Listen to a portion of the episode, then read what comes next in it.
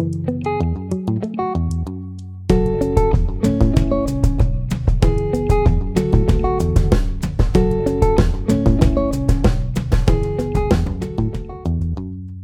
Sara, e a quem nos ouve, não podia deixar de fazer esta iniciativa sem pensar na Sara Cerdas, a eurodeputada eleita pelo Círculo Eleitoral da Madeira, de onde a Sara é natural. Nasceu no Funchal eh, e aí estudou até ingressar em Medicina na Faculdade de Medicina da Universidade de Lisboa. Até então, foi campeã regional e nacional de natação e na faculdade não perdeu a vontade de ir mais além. Pertenceu, portanto, à direção da Associação de Estudantes, à Associação Nacional de Estudantes de Medicina e à International Federation of Medical Students Association Ingressou no Internato de Saúde Pública, tirou um mestrado e, na área e ainda um doutoramento pela Universidade de Estocolmo. Em 2019 foi então eleita como eurodeputada e da freguesia da Sé, de onde cresceu, para Bruxelas e Estrasburgo, onde certamente tem crescido muito, temos connosco a Sara. Muito obrigado por estares presente, Sara. Tenho uma grande admiração pelo teu trabalho e pela forma como tens Olá, e, e, quero agradecer também pela forma como divulgas tão ativamente e, e, tão recorrentemente aquilo que tens feito todas as semanas, também acho que isso é bastante positivo. A primeira pergunta é, tendo em conta que foste vencedora do prémio de Eurodeputados do ano na categoria da saúde, e num ano de pandemia, onde isso ainda será particularmente mais significativo, como é que como é que tens encarado o, o teu trabalho? Se tem sido particularmente mais intenso pela pandemia? Ou se a tua jovialidade já te traria essa intensidade fossem quais fossem as circunstâncias? Viva Vasco, olha, desde já agradecer esta, o convite e a iniciativa, é muito é sempre um gosto falar sobre o trabalho que tenho desenvolvido no Parlamento Europeu e, e aproximar um pouco mais aquilo que fazemos na União Europeia das pessoas um, é um facto que nós também temos algumas ligações em comum através do associativismo, uh, em, como estudantes de medicina. Este, esta distinção da eurodeputada do ano, em especial num, num ano de pandemia, é obviamente um motivo de grande orgulho, mas acima de tudo encarei como como uma certa uh, guidance ou, ou, guia de que estamos no caminho certo. Eu e a minha equipa estamos a, a trabalhar no caminho certo e, e, a ter resultados concretos em termos de políticas europeias e que temos estado nos diferentes dossiês onde estamos desenvolvidos. E sem dúvida é, é um, um marco importante, mas uh, não nos deixa iludir com aquilo que é uh, o trabalho que se faz uh, no Parlamento Europeu. Tem sido um ano difícil, uh, penso que para toda a gente. Um, o Parlamento Europeu nunca, nunca fechou as portas, sempre tivemos a trabalhar e isso levou a alguns desafios diferentes. E o que eu posso dizer é que a preparação para este trabalho, eu sinto que ao longo do meu percurso, tanto académico como profissional, foi sendo preparada para, para este momento, porque hum, tu, tu, também deverás saber tão bem quanto eu que o associativismo nos uh, capacita com ferramentas que, que, e até nós chamamos a educação não formal, que se calhar eh, nos dão competências muito importantes para o mundo do trabalho e para os desafios profissionais que iremos ter após a nossa formação pré-graduada. E penso que hum, essas, essas características que fui desenvolvendo ao longo do meu tempo na FML, na ANEM, na IFAMACEI, foram importantes para o trabalho que depois vim a desenvolver no Parlamento Europeu.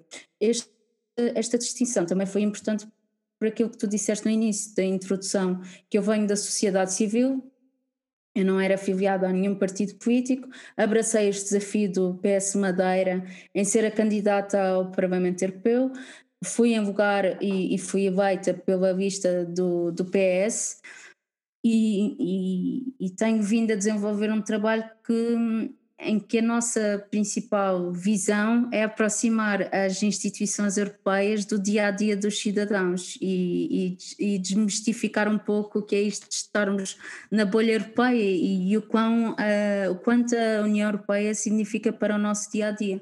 Nós sabemos que 68% da legislação portuguesa é, advém da, da legislação europeia, mas o cidadão comum não tem esta, esta noção. Uhum. Temos, a União Europeia tem um impacto tão grande na nossa vida.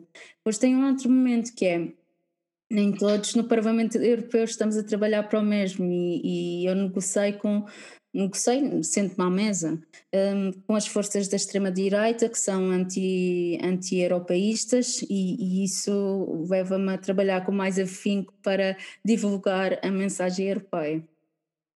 Uhum, sim, e ainda bem que falaste hum, dessa, hum, dessa tradução, entre aspas, que, que estás empenhada em fazer daquilo que é o teu trabalho enquanto eurodeputada para a sociedade civil e gostei muito de tivesse pegado nisso porque eu iria perguntar isso mesmo, que é para o cidadão comum que está muito longe da realidade de perceber como é que funciona o dia a dia de um eurodeputado, como é que, assim, de uma forma muito genérica, não é? Mas como é que se pode caracterizar o teu dia a dia, eh, desde o começo até ao fim, até fechar o caderno, bloquear o telemóvel e ok, agora vou descansar. Sim, há dias, bom, os dias nunca são iguais e também nós temos claro. aqui no Parlamento Europeu um calendário por semana uh, com cores diferentes e cada cor significa algo.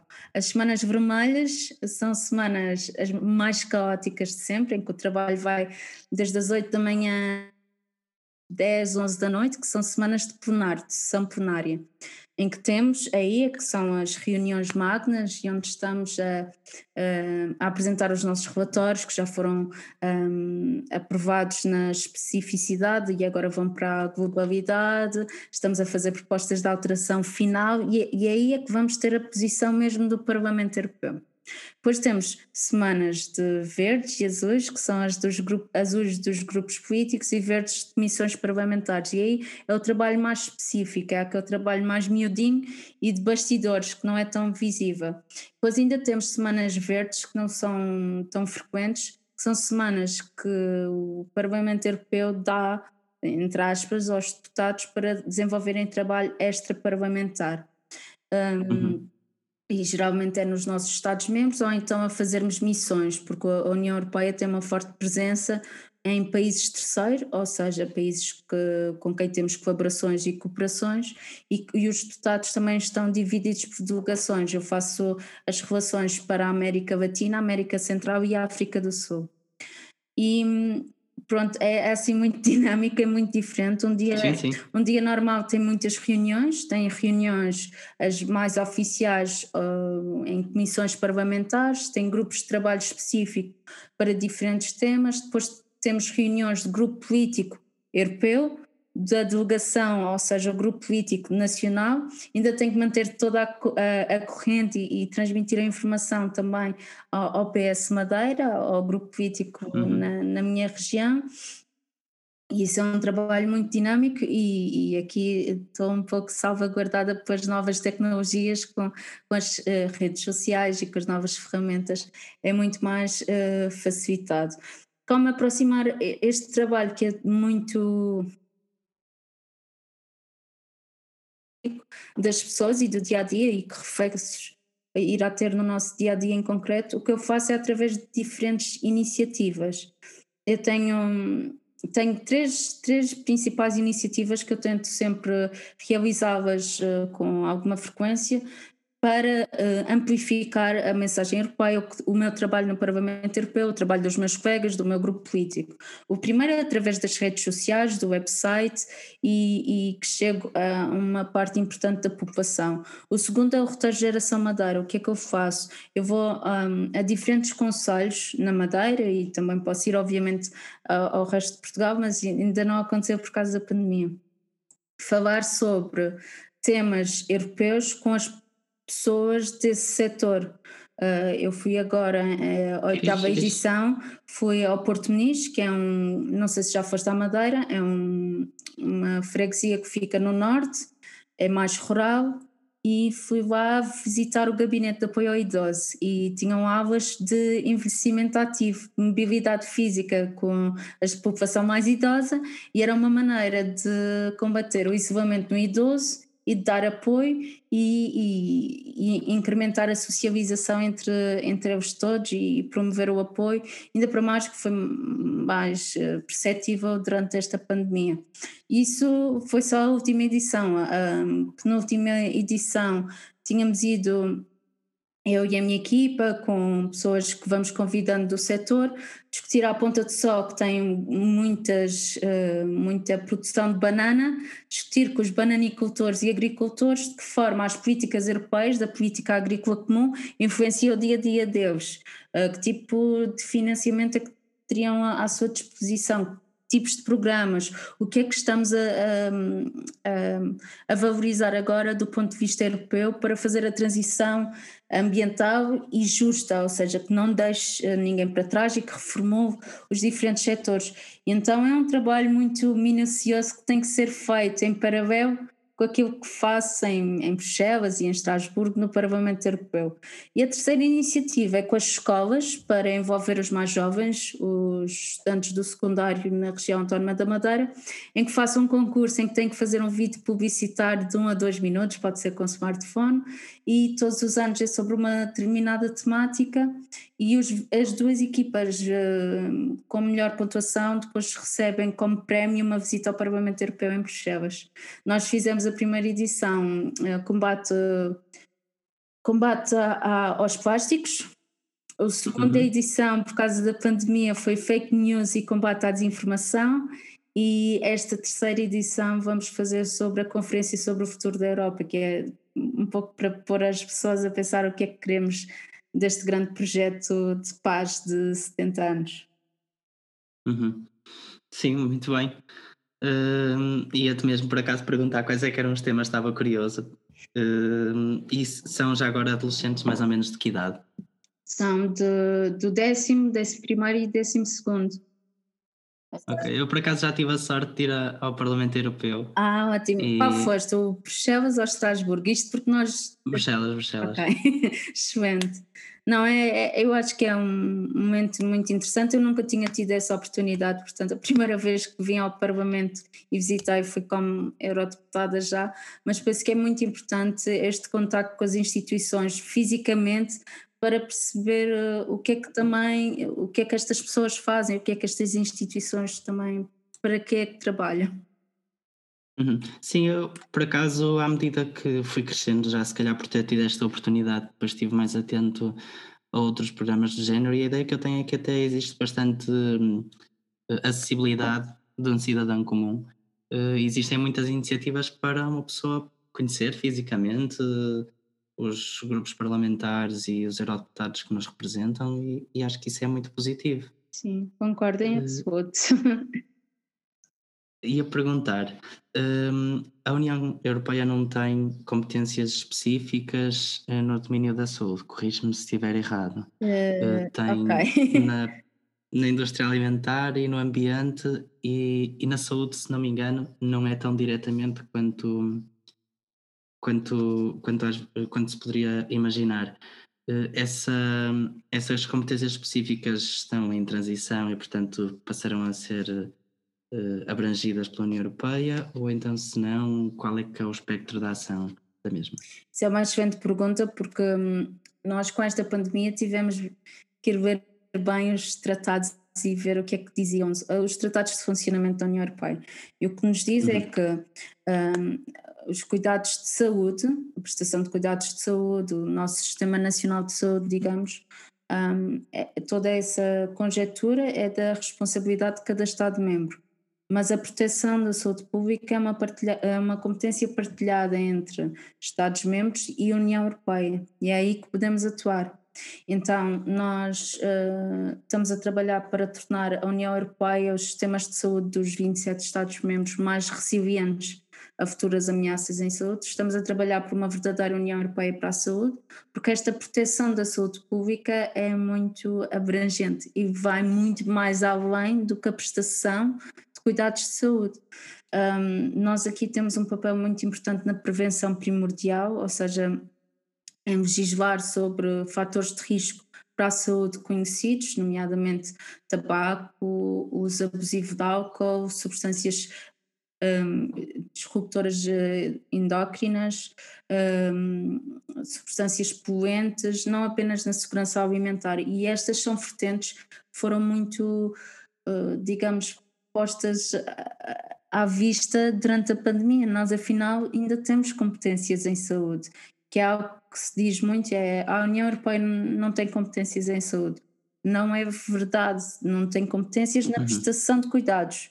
Eu não posso chegar à União Europeia e dizer Portugal agora tem que ter 20 médicos desta especialidade. Não posso, é, isso é um, uma, uma competência do Estado-membro.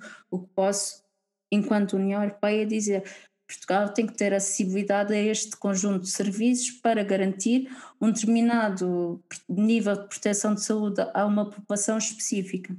E isso é algo que, que estamos a trabalhar com muito afinco Estamos, temos a nova estratégia farmacêutica, temos o Programa Europeu para a Saúde, da qual eu fui legisladora, temos o novo regulamento de tornar a União Europeia mais resiliente a ameaças transfronteiriças, temos o aumento de competências da Agência Europeia do Medicamento, o aumento das competências do Centro Europeu de Prevenção e Controlo de Doenças, temos o Plano Europeu de Combate ao Cancro, portanto um sem número de legislação em saúde que estamos a fazer de momento na União Europeia e que tem, tem mais visibilidade. O meu desejo para o futuro é que nós não voltemos para trás em matérias de saúde, que nunca nos esqueçamos que temos este poder em matérias de proteção da saúde pública, que devemos de atuar para termos populações uh, com melhor uh, saúde e bem-estar.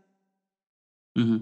E se não me engano ainda estás envolvida em projetos de combate ao cancro Uh, sim, eu sou vice-presidente da Comissão Parlamentar Especial de Combate ao Cancro.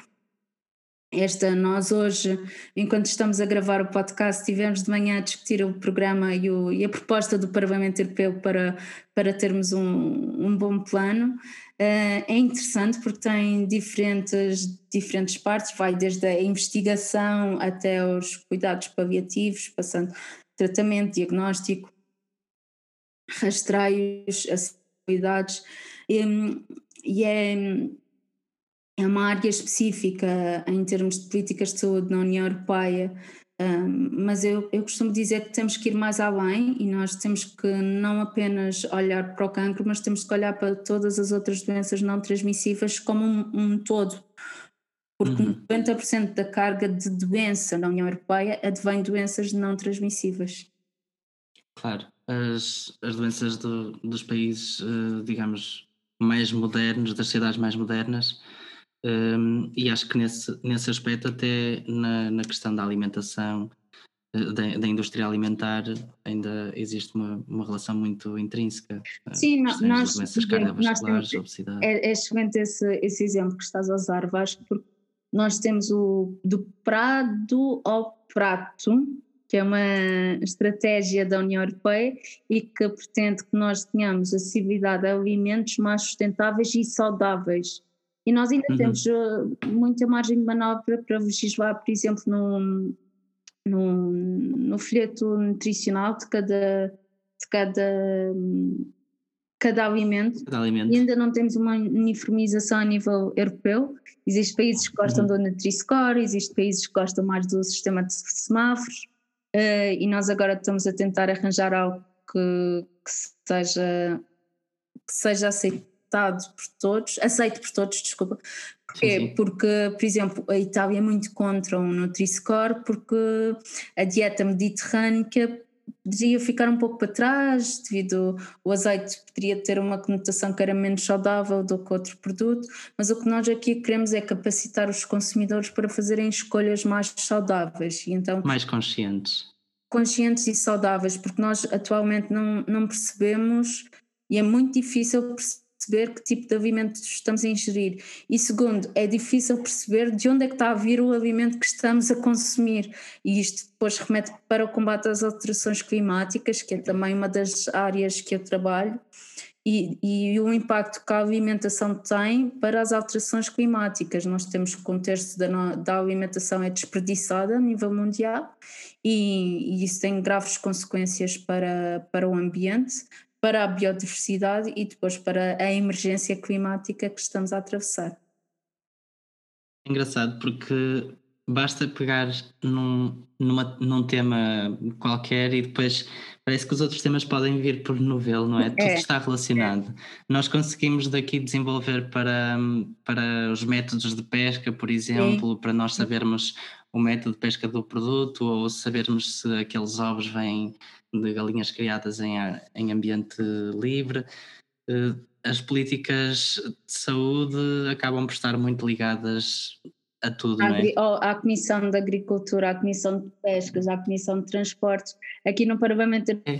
nós eh, damos muitas opiniões ou pareceres a outras comissões parlamentares, mas a saúde era vista como uma uma política de segunda, permite-me a expressão, porque como achávamos que não podíamos quase fazer nada, mas a verdade é que podemos fazer imenso pela, pela saúde e pelo bem-estar das nossas populações, não apenas na União Europeia, mas de acordo e porque nós temos acordos comerciais com muitos países, nós podemos fazer com que as normas que submetemos um, na União Europeia sejam disseminadas por todo o globo, ou seja, vamos estar a uhum. influenciar não apenas a União Europeia, mas também países terceiros. Uh, exato, que comercializam exato, connosco. Exato, então podemos ter um impacto incrível e é, e é esse trabalho que eu e a minha equipa estamos a, a fazer um, e tem sido com resultados interessantes.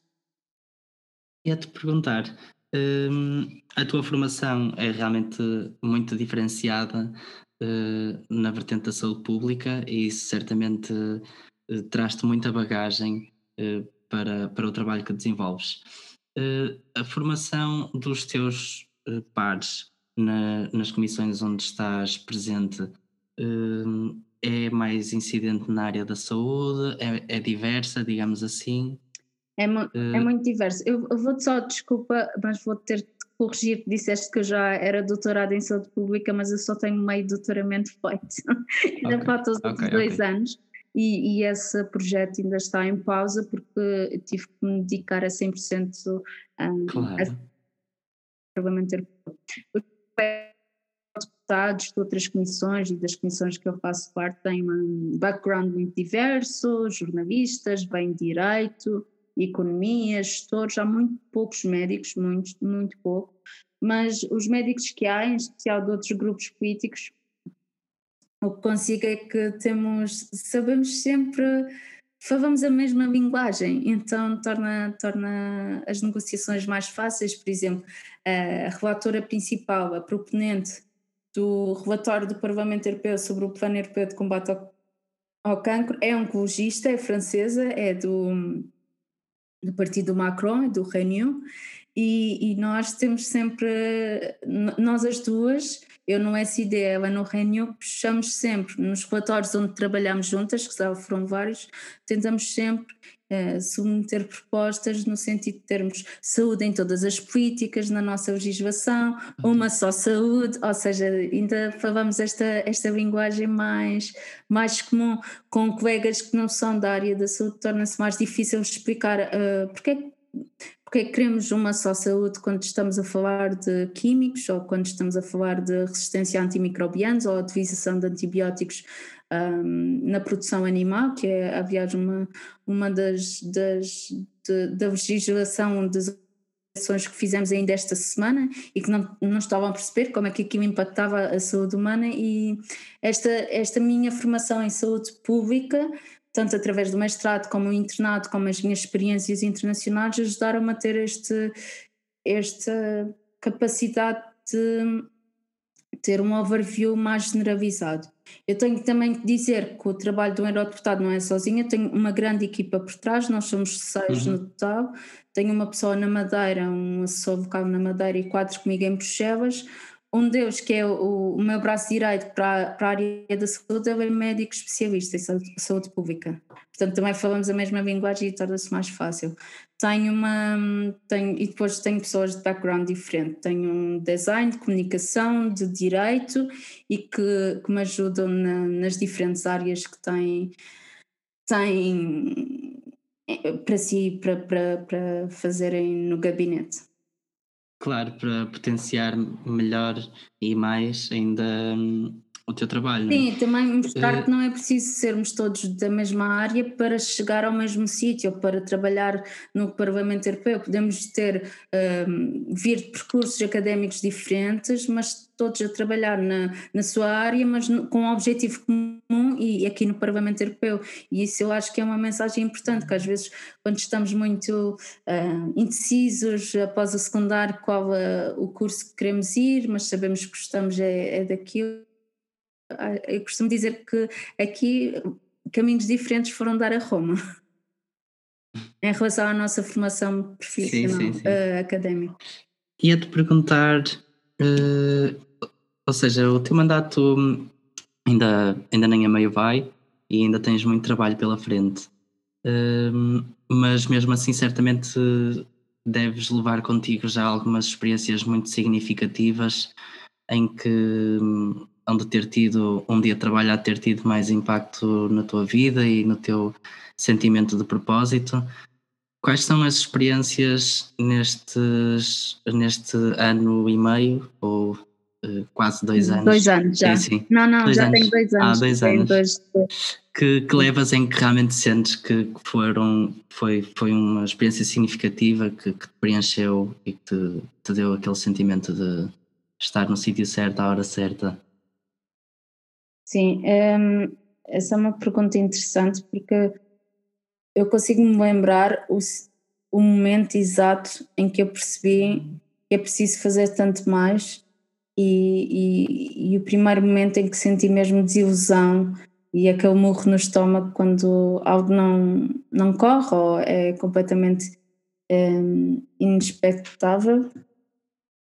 Uh, ou seja, consigo perceber o momento na negativa, uhum. mas o positivo são vários momentos, por exemplo, ainda esta semana quando tivemos a falar sobre a utilização ou não de diferentes tipos de antibióticos, acerca de uma proposta da Comissão Europeia para a utilização de antibióticos em, em animais e, e saber que, que consegui através de diferente, diferentes tipos de argumentação de fazer com que a proposta fosse voltasse para trás e fosse reformulada, ou seja, são pequenas vitórias, não uhum. vai ter não, não tem impacto mediático de todo, mas tem irá ter impacto nas nossas vidas a, a, a médio e longo prazo ainda para, nós, para mais nós médicos estamos tão sensíveis para um, a temática da resistência aos antimicrobianos. Um, o momento que mais me marcou foi, sem dúvida alguma, a aprovação do Programa Europeu para a Saúde, do EU for Health, um, desde já porque fui, fui a negociadora da parte do meu grupo político e terem-me dado esse, esse fecheiro com tão pouca experiência política, foi mesmo estarem uma grande aposta que fizeram uh, em mim e, saber que conseguimos uh, fazer um bom trabalho e, e, estar à altura do desafio foi, foi muito importante e saber que tornamos, uh, pelo menos os próximos sete anos de políticas em saúde na União Europeia, um pouco mais com a nossa visão, tem, tem um impacto interessante. O, o exemplo que eu estava a falar, o anterior, que é o momento em que me lembro, recordo mesmo, o momento em que senti tipo um, sensação de balde de água fria foi quando estávamos no plenário. E isto foi ainda antes da pandemia, portanto estamos a falar de 2019. Eu ainda era, devia de ser a terceira ou a quarta sessão em Estrasburgo, eu estava mesmo no início, e estávamos a votar uma resolução acerca de salvar vidas no Mediterrâneo e, de certa forma, uma resolução é basicamente tomar a, a, tomada de posição do Parlamento Europeu sobre determinado tema. E estávamos a falar sobre a, a, crise no Mediterrâneo e salvar vidas no Mediterrâneo, e a proposta não passou por dois votos.